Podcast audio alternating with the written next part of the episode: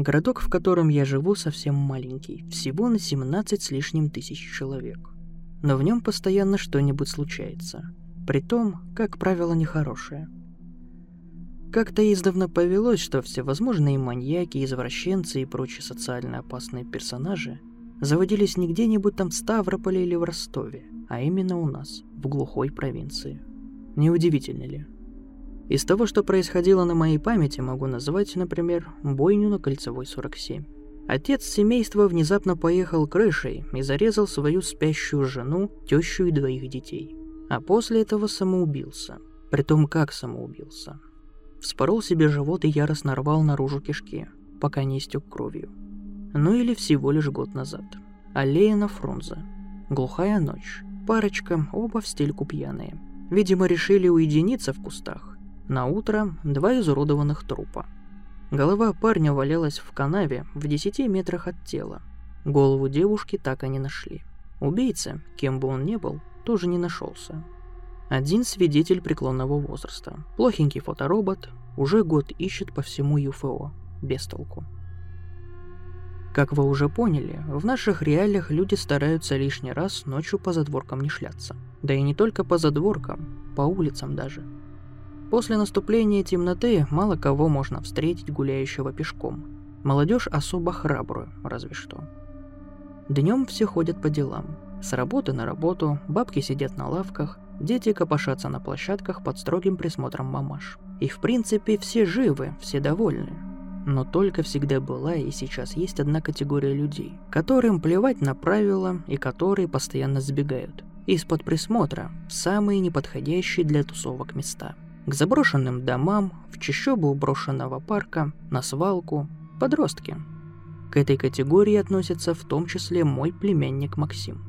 Чрезмерное количество бродящих в организме гормонов купе с шилом в заднице делают его абсолютно неуправляемым 14-летним придурком, который уже не знамо какой по счету раз просачивался на улицу просто погулять и исчезал на весь день. Часто он и вовсе по темноте домой возвращался – Сестра его наказывала, конечно, но это было бесполезно.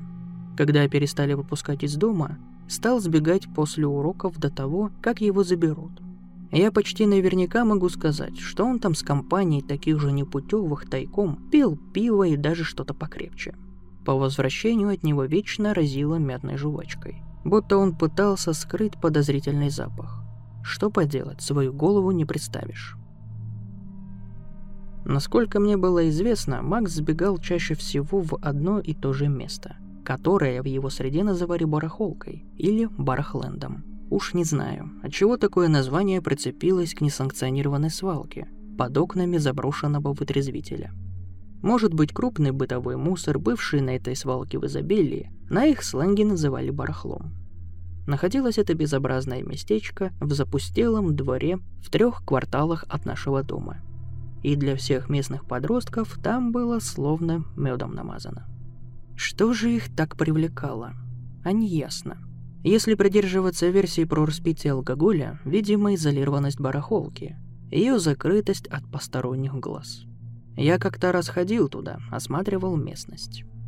Двери вытрезвителя одноэтажного сарайчика, облицованного серым потрескавшимся гипсокартоном, давно были выбиты – Внутри под обрывками глухих занавесок еще стояло несколько коек, вокруг которых были разбросаны пачки из-под сухариков, чипсов и прочей вредной сухомятины.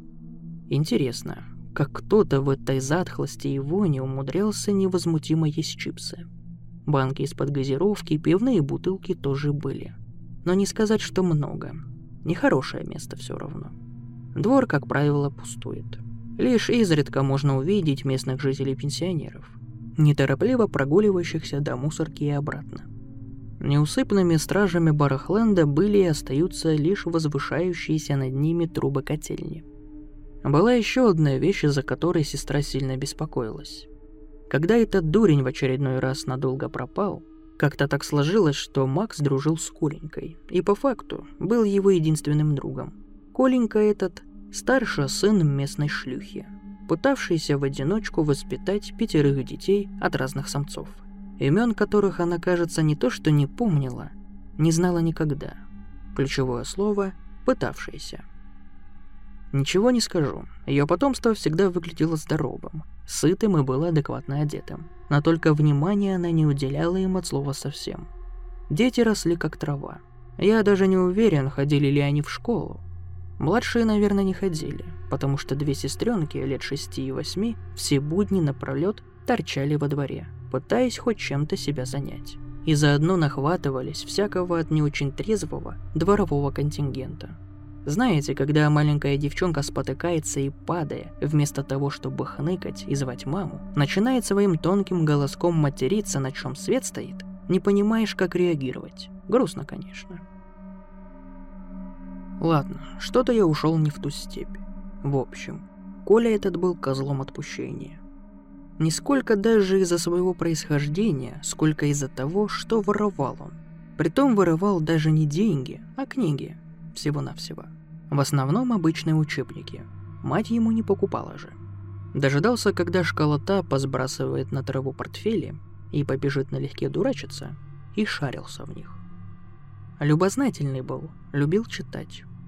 И когда выяснилось, кто книги крадет, не стало жить я пареньку. Началась какая-то вакханалия, настоящая травля. Каждый стремился нагадить Коленьке посильнее. Как-нибудь унизить, подставить, порой и просто били его. Стаи собирались и избивали бедного пацана, который находил в себе силу воли, чтобы терпеть все издевательства – он просто поднимался с колен, облизывал разбитые в кровь губы и уходил дальше по своим делам с ничем не обреченным выражением лица. Максим пытался защищать друга, но заканчивалось тем, что увесистые пинки дворовых задир доставались и ему тоже. Они с Колей всегда были в меньшинстве. Порой под моими же окнами кипели такие разборки, что я всерьез волновался, как бы пленника там совсем не пришибли. Хуже было, когда компания этих подростков уходила всей кучей в Барахленд. Там они были одни, без намека на присмотр. И бояться нужно было даже не одичавших собак или каких-нибудь маньяков-каннибалов, захотевших отведать молоденького мясца, а того, что сами малые перессорятся и в запале драки переубивают друг друга каким-нибудь металлоломом. Макс, по всей видимости, тоже в этих сходках участвовал. И Коля ходил туда же. Когда тусы случались в моем дворе, я мог наблюдать за тем, что происходит. Он держался в стороночке, но в то же время не бежал без оглядки, завидя своих мучителей. Даже шансы в очередной раз нарваться его не останавливали. Видимо, одиночество для него было страшнее любых издевок. В какой-то мере я его даже понимаю. Выйти волком совсем одному, зная, что где-то веселятся, танцуют под модные треки, спорят и проспаривают, пытаются подкатывать к девчонкам. Да, девчонки тоже ходили на эту свалку. Я знал, буквально тушенкой чувствовал, что добром не кончится. Но ничего не предпринимал. Да, я в курсе, что я трусливая тряпка. Откосил от армии, пишу код на дому в уютной теплой квартирке за железными дверьми. Ничего не поделаешь. Плохое случилось этой осенью, в сентябре. Барахленд был в трех кварталах от дома. Кажется, я уже это говорил. Но даже из моего окна все было отлично слышно. Надрывной крик боли, рычание собаки. Два девчачьих голоска визжали от ужаса, созерцая расправу. Даже треск рвущейся одежды доносился до форточки по влажным после ленивого осеннего дождя сумеркам. Я пытался делать вид, что это меня не касается смотрел в свой тусклый монитор с унылыми разноцветными строками, сдерживаясь, чтобы не косить взглядом в окно. Но тревога, такое простое и понятное человеческое чувство, неумолимо сгустилось внутри и липким черным комком подступило к горлу. Я перестал щелкать клавишами и внимательно вслушался в эти ужасные звуки, боясь услышать вопль племянника. В тот день он снова улизнул. К счастью, обошлось. Раздались звуки хлестких ударов, собака заскулила. Кто-то из мальчишек зарычал от досады. Другой выплюнул с чувством пару ругательств, но оба они быстро заткнулись. Больше я ничего не мог разобрать. Из-за того, что я внимательно прислушивался к происходящему на улице, барабанные перепонки натянулись до предела, как и нервы. И поэтому внезапный стук в дверь заставил меня подскочить в кресле и пролить на ковер оставшийся чай. За дверью топтался на месте, растянутый вширь кривой линзой глазка Максим. Он выглядел напуганным.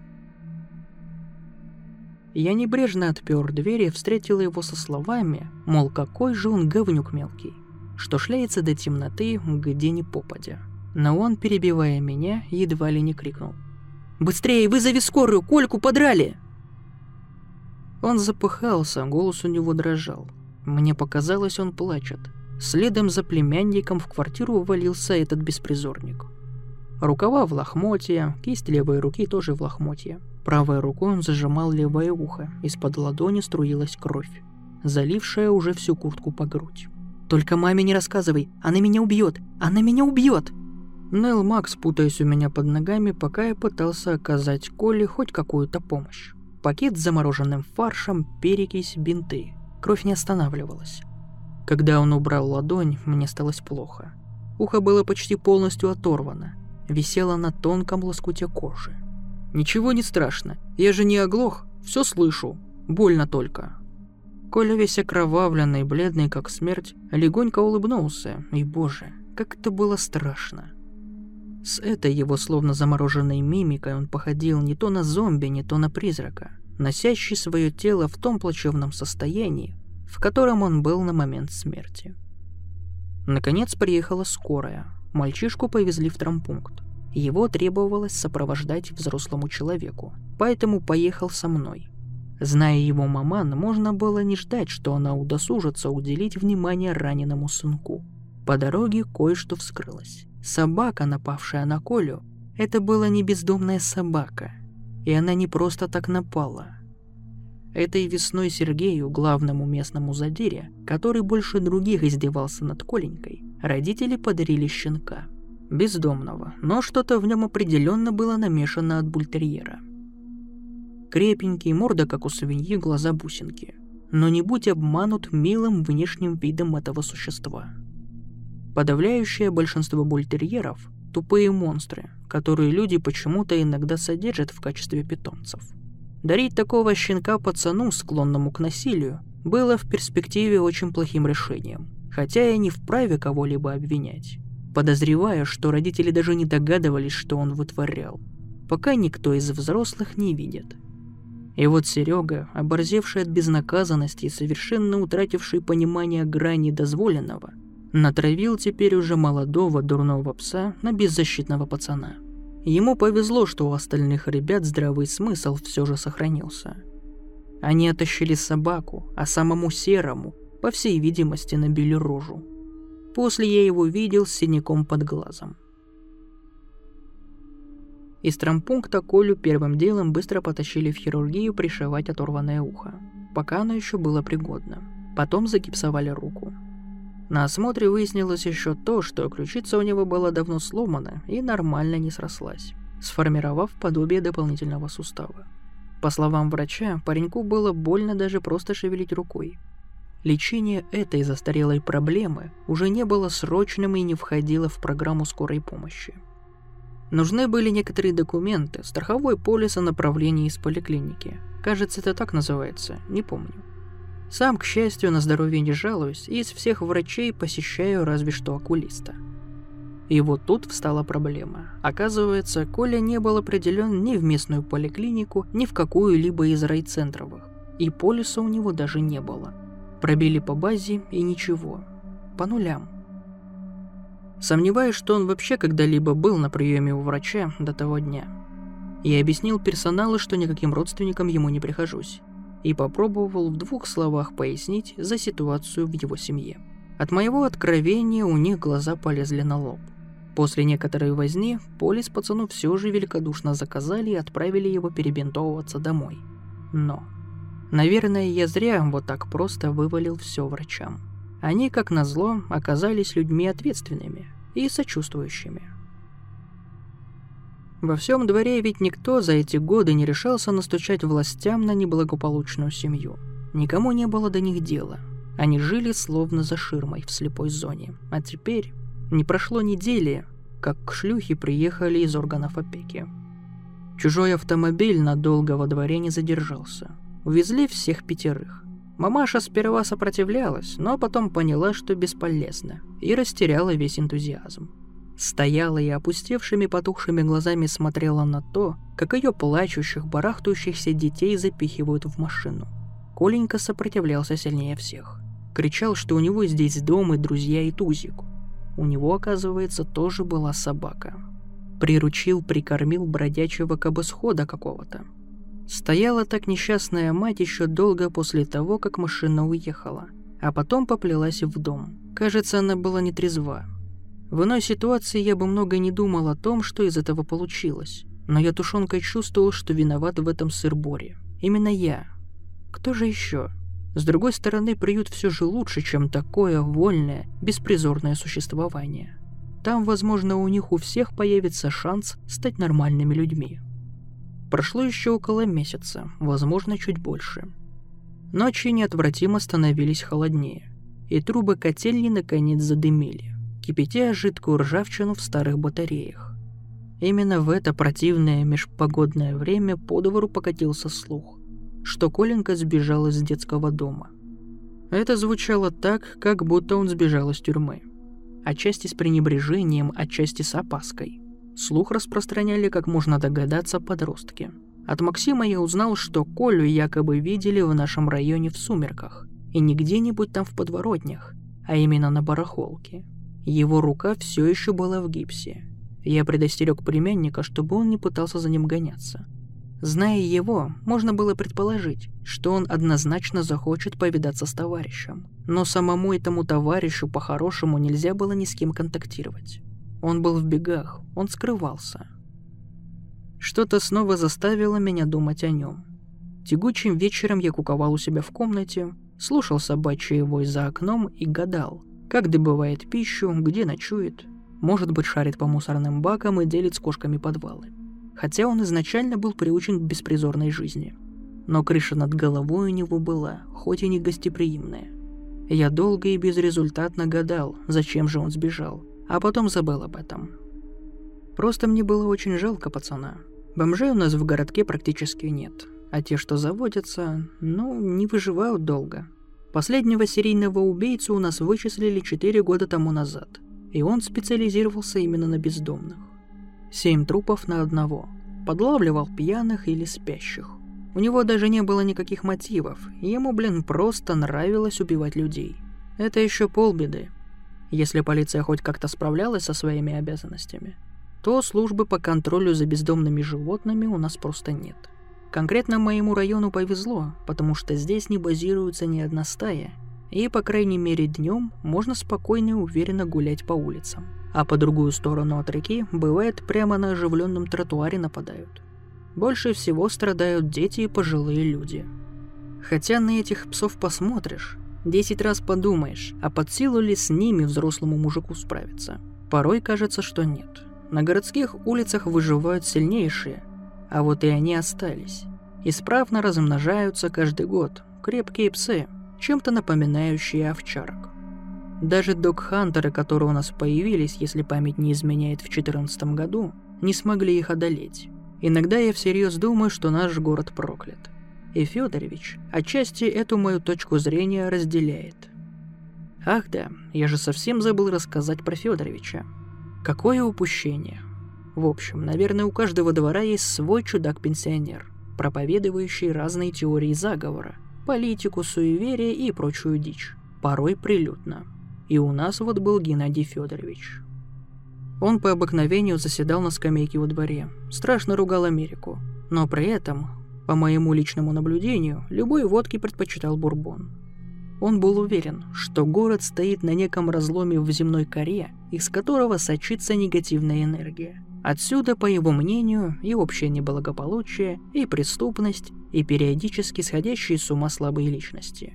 И микроклимат гадкий, и монстры. Последний пункт был вообще его излюбленной темой.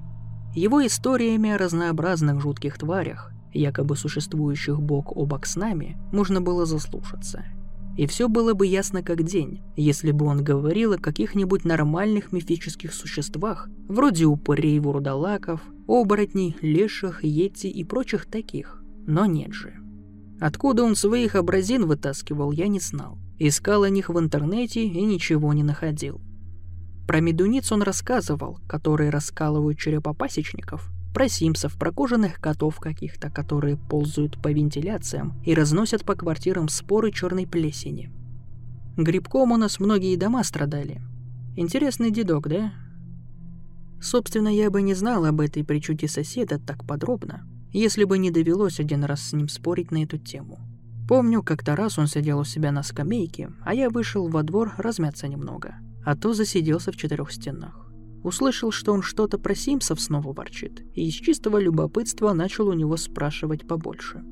«Эх, вот во что сейчас молодежь верит», — говорит.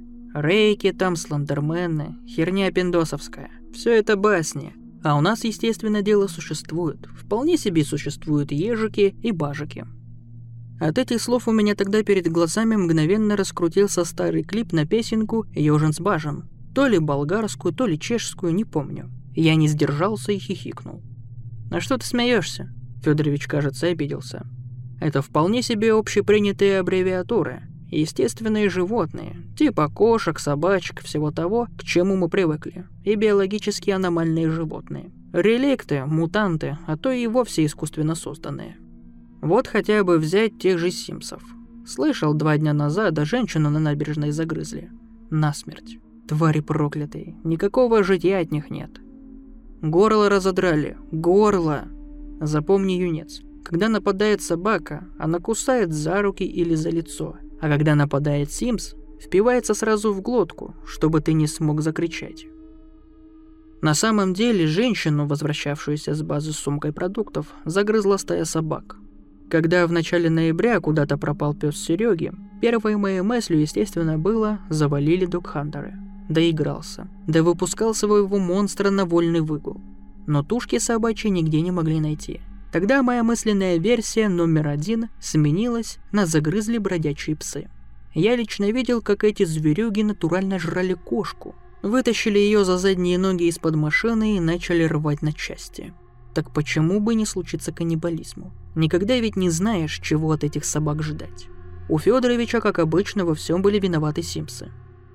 Вместо того, чтобы по обыкновению тусить со всеми в Барахленде, Сергей целыми днями нарезал круги по району, обшаривая каждый закоулок и надрывно выкрикивая имя своего недобультерьера. «Абрек! Абрек!»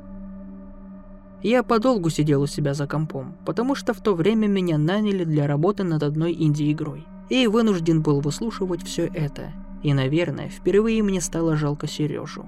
Все-таки любил он эту псину, Наверное, у меня слишком много свободного места в мозгу, что я так часто задумываюсь о совершенно чужих мне людях. «Абрек! Абрек!» Так продолжалось с двух часов дня до темноты. Не знаю, дней пять, может шесть. Потом крики стихли. Нет, Абрек не нашелся. Ни живым, ни мертвым. Сергей пропал. Это событие оказалось мне неожиданно близко. Вряд ли вы можете представить, насколько становится не по себе, когда всю жизнь думаешь о том, что твою улицу беда минует, а потом раз – и вот она, беда прямо в доме напротив. Моя сестра живет в этом доме, а я живу один. Родители давно перебрались в деревню, подальше от всех этих ужасов. Мне и прежде бывало одиноко по вечерам, но тогда стало вовсе невыносимо. Не знаю, что на меня нашло, но я попросился к сестре пожить недельку – она была не против. Так что все происходящее я наблюдал даже с более близкого расстояния, чем бы мог из своей укромной норы. Полицейские опрашивали всех дворовых на тему того, где Сережа обычно гулял, с кем общался, чем увлекался и тому подобное. Конечно же, они быстро узнали про Барахленд. Прочесали там каждый сантиметр, осмотрели и чердак вытрезвителя, и полуразвалившийся сарай. И все окрестные гаражи прошерстили – знаете, что они нашли? Браконьерскую черную икру. Но не мальчишку. Никаких признаков его присутствия. Искали они так вместе с волонтерами всем скопом четыре дня. Загрызли собаки. Даже если бы сожрали совсем, оставили как минимум кровь и обрывки одежды. Проверены были и все канализационные люки по району, те, что шатались и были открыты. Осмотрели и изнутри тоже. И снова ничего. На пятый день было решено расширить область поисков, а двое полицейских остались дежурить на барахолке ночью. Начали спрашивать про подозрительные незнакомые автомобили. Пошли слухи, что Серегу похитили. На вторую же ночь дежурства на свалке выловили Коленьку. Где он все это время так успешно скрывался, отвечать он отказался. Я почти уверен, что перед тем, как возвратить беглеца в детский дом, его допрашивали со всей строгостью. Так уж получилось, что эту новость я узнал первым. Рассказал сестре и племяннику за чаем после праздничного завтрака. И знаете, Максим очень странно отреагировал. Новость для него, как для единственного друга этого оборванца, должна была быть грустной. Но то, что увидели мы с сестрой, грустью было никак не назвать. Это был страх. Едва я заикнулся про то, что его будут допрашивать как вероятного свидетеля, он замер, чрезмерно крепко сжав в пальцах чайную ложку. Макс думал о чем-то, и по мере хода мысли в его глазах нарастал ужас. Когда я спросил, что случилось, он просто сказал, что не хочет чай и ушел в свою комнату. Мы остались на кухне вдвоем. Это был повод для серьезного разговора. Сестра рассказала мне, что в тот вечер, когда исчез Сергей, Максим возвратился домой поздно, тихим и бледным. Да и всю эту неделю он был сам не свой. Я, правда, не заметил никакой разницы, но в конце концов она его мать, ей должно быть виднее. У меня начали зарождаться еще более неспокойные мысли. Неужели мой родной племянник в этом замешан? Вот у кого у кого, а у него была более чем очевидная мотивация – ненавидеть, месть. Из-за него вся его привычная жизнь пошла под откос. Терять было нечего. Надолго моего терпения не хватило. Вечером того же дня, когда сестра уехала по делам, я без стука вошел в комнату Макса и сел на табурет напротив его кровати – он, оторвавшись от телефона, таращился на меня ошалевшим взглядом, но молчал. «Выключай», — говорю. Повисла тишина, продержавшаяся минуту-другую. Он не желал отвечать. Я ведь внятно сказал, твоей матери нет дома, она ничего не услышит. А ты ей расскажешь, копом расскажешь. Ты считаешь, я такой смелый? Мальчишка вскочил с места и рванул к двери. Я с трудом успел его схватить за рукав и усадить брыкающегося обратно на кровать. Ключ у сестры, говорю. Второй у меня. Если выпрыгнешь в окно, лечить тебя никто не будет. Его посадят, ему уже есть 14. За содеянное нужно отвечать, хладнокровно ответил я. И он ответит. Его уже поймали, так что терять нечего. Тебя я знаю, ты дурак, конечно, круглый, но никак не убийца. А теперь выкладывай. Только тогда племянник наконец понял, что не отвертится. У Коли есть тварь, ручная, Тузиком зовут. Он сначала пса Сережиного ей скормил, а потом его самого. Я не знал, честно. Макс всхлипнул. Он приготовился плакать, чтобы вызвать у меня жалость. Старая детская привычка. Мы вечером встретились, он мне сказал, что Сереже нужно отомстить. Сказал, что где-то на барахолке есть глубокая яма, что мы его обманем и заставим туда спуститься, а потом лестницу унесем. И пускай он там до утра кукует. Сказал, что у него все еще рука болит, и что он один лестницу не дотащит. Я согласился ему помочь. Сержа мы быстро нашли. Он ходил с фонариком, все свою собаку звал. Увидел Колю, удивляется, мол, чмо ходячее, чё приперся. А тот ему говорит, знает, где его Брэк. И за ним он пошел без разговоров. Ну и привели мы его к яме. Честно, я знать не знал, что там она есть. Сколько раз мимо ходил, не было. И вниз лестница уходит. Сережа наклонился и посветил вниз фонариком. А там на дне ошейник валяется. Видимо, его пса ошейник. Он вниз едва ли не летел. Снова кричал, звал Брека, там внизу какой-то туннель. Он пошел по нему глубже, а мы с Колей вдвоем вытащили лестницу.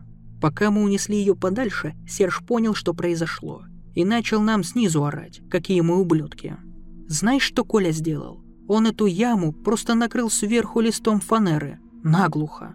Сверху надвинул поддон, а на него положил шифер, а сверху еще розовую тумбочку взгромоздил. Я ему говорю, типа, зачем ты так стараешься? Все равно утром ему лестницу вернем. Вернем ведь? И тут внизу раздался такой вопль. После него уже не было никаких криков, никаких звуков снизу. Клянусь, я не знал, что так все закончится.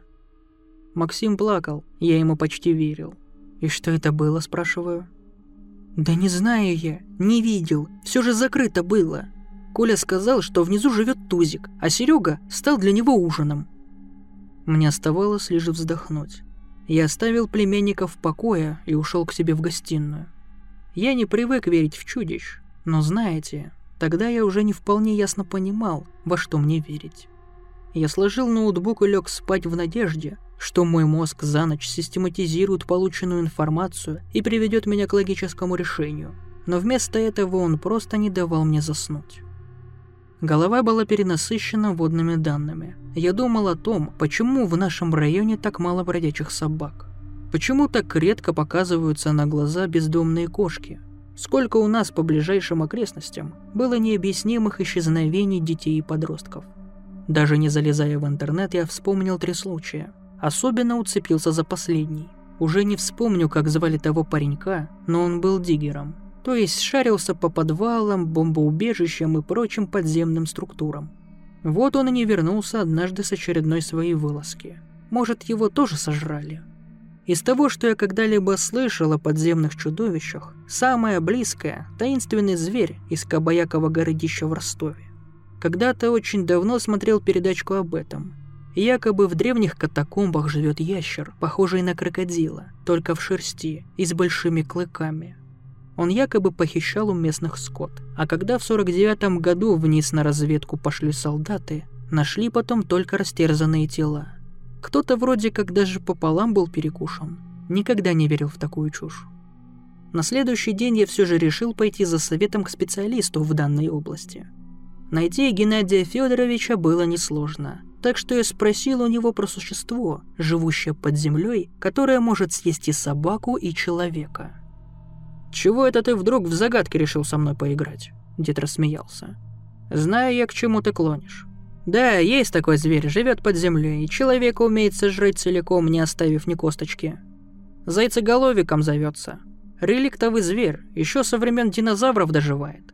Может быть, ты слышал, что в Крыму рыбаки встречают иногда диковинного морского зверя. Он весь бурой шерстью покрыт, а голова у него заячья. Наверное, он нашим обыкновенным норнам, ближайшим родственникам, приходится. Эти слова меня ничуть не успокоили. Даже если я мог допустить, что мальчишку сожрала неведомая тварь, суть была не в этом, а в том, что я знал, кто виновен в случившемся, и ничего не делал, чтобы помочь правосудию. Да, вы снова можете ткнуть меня, сказать, что я тряпка, что я боюсь связаться с полицией. Да, это так но речь все-таки шла о моем племяннике, а не о ком-то постороннем. Виноват он, хоть и не видел, что творит. Я много думал о том, в какой форме мне придется давать показания. Письменно или, может, за полиграф посадят. Боялся, что соврать не смогу. Не смог бы. Откуда бы я в таком случае знал о деталях произошедшего? В то же время я не мог оставить все как есть. Совесть просто уничтожала меня изнутри. Я потратил два дня, чтобы набраться храбрости и пойти в Барахленд. Намеревался рассказать полиции все, что знаю, а там будь что будет. Но я опоздал. На свалке было довольно много народу. Любопытствующие соседи, волонтеры, полицейские с овчарками. Как я позже узнал, одна из местных пенсионерок вернулась домой со своей дачи и рассказала, что накануне отъезда видела на барахолке Колю и еще двух мальчишек, один из которых уж очень был на Сережу похож. 12 числа, как раз тем вечером, когда он исчез. Кто рассказал им про спрятанную яму, я не знаю. Но все люди собрались именно возле нее. С виду это была самая обычная куча хлама, каких в округе возвышались десятки и сотни. Идеальная маскировка. Опрокинули розовую тумбочку, стащили шифер и поддон, подняли фанерный лист. Дыра. Один из волонтеров уже нес деревянную лестницу, валяющуюся неподалеку. Двое полицейских спустились вниз на разведку. Собравшимся зрителям предупредительно сказали не подходить близко. Насколько можно было разглядеть с того расстояния, на которое я смог подобраться к яме, это был подвал, оставшегося от старого снесенного гаража, частично засыпанный почвой. Внизу на земле лежал собачий ошейник. Чуть глубже – черный продолговатый предмет, видимо, Серегин фонарик. Сама земля была покрыта темными пятнами. Дальше ничего не было видно. Из дыры несло спертым сырым воздухом с примесью тухлятины и еще чего-то животного. Овчарки интенсивно втягивали этот воздух, поджимали хвосты и беспокойно лаяли. Уже никто особо не надеялся найти Сережу живым. Полицейские, оставшиеся вверху, их было вроде бы трое. Один с собаками, другой, видимо, какой-то начальник. Со звездочками на погонах. Я его раньше тут не видел. Держали связь с теми, кто спустился по скрипучей рации. Я не мог расслышать все, что они говорят, в принципе, и не столь важно. Из того, что можно было разобрать, на полу была кровь. В одной из стен подвала был пролом, уходящий в соседний подвал. Точно такой же, видимо, гаражи раньше здесь стояли блоками. В нем был еще один пролом, ведущий в старую канализацию или, возможно, какие-то дореволюционные катакомбы. Узкий туннель с кирпичными арочными сводами. Его стены были опутаны большим количеством блестящих, на вид, синтетических нитей. Разведчики спотыкались о них и с трудом продвигались дальше. Туннель выходил в некую большую полость, вымытую в рыхлой почве. Вместо пола там была жидкая грязь, но в ней никаких следов. Это было последнее, что прозвучало по рации. Дальше из глубин подземных коридоров раздался невнятный вскрик, затем выстрел. Затем еще четыре выстрела подряд. Какое-то шипение, крики, полные ужаса. Молодые голоса, Парни, возможно, совсем недавно устроились на службу, явно не были готовы к тому, что их ждало под землей. «Ответьте, что случилось!» – кричал начальник, сжимая черную коробку, но снизу никто не отвечал. Его лицо оставалось суровым, но по нему я понял, что сейчас он сорвется и побежит спасать своих. Замешкавшись в нерешительности лишь на какую-то долю секунды у самого края, полицейский исчез в темном проходе. Шипение не прекращалось. Из дыры повалил пар, и на меня дыхнуло обжигающей горячей влагой. Выбоина в почве выходила к проложенной под землей теплотрассе. Котельная совсем рядом. По трубам течет почти крутой кипяток. Расширившееся кольцо зрителей напряжно ожидало развязки. Кто-то кому-то звонил, кто-то побежал к котельне, перелетая с размаху через покосившийся бетонный забор. Наконец снизу послышался мокрый шелест шагов и под возгласы толпы на поверхность выбрались, откашливаясь двое. Только двое. Один из них хромал и закрывал лицо красными обшарпанными руками. Парень стонал от боли и ничего внятного не мог сказать. Его увезли на скорой. Пар валил из дыры, ровно как и из всех окрестных канализационных люков, до самого вечера. Люди разошлись по домам, не дождавшись какого-то либо логического завершения истории. В больнице выживший рассказал, что случилось там, в вымытой подземной полости. Рассказал, что огромная белая тварь набросилась на его товарища из темноты и начала проглатывать его живьем. Когда трубу наконец перекрыли, и твари ее несчастную жертву нашли в размыве. Тело полицейского увезли ночью. Об этом случае даже не упоминали в утренних новостях. Сестра всегда слушает телевизор по утрам, и если бы что-то сказали, пропустить было бы сложно. Чудовище вытащили на свет Божий только к полудню нового дня. На опознание туши позвали какого-то специалиста из аграрного института. Когда тот приехал, сказал, что эта группа животных должна была вымирать еще лет этак 5 миллионов назад. Но тушу все же описал. Чего скрывать, я тоже ходил поглазеть на мертвое чудище, пока его не отвезли на выделку в какой-нибудь музей. Зверь был огромен и страшен, хоть сильно пострадал от горячей воды. От рыхлого разваренного носа до кончика хвоста у него было почти 12 метров. Розовую кожу местами покрывали клочья тонкой белой шерсти. При жизни он, вероятно, был полностью покрыт этой шерстью. Ноги были очень короткими и тонкими. Относительно большая голова действительно напоминала по форме зайчью, а пасть открывалась очень широко – расстегивалась, как у змеи. Зуба было всего четыре, но больших, похожих на лезвия ножей. По бокам головы свисали очень длинные, почти двухметровые кожаные лоскуты, кончики которых были покрыты обрывками таких же длинных полупрозрачных нитей, как будто нейлоновых. Они показались мне похожими на паутину.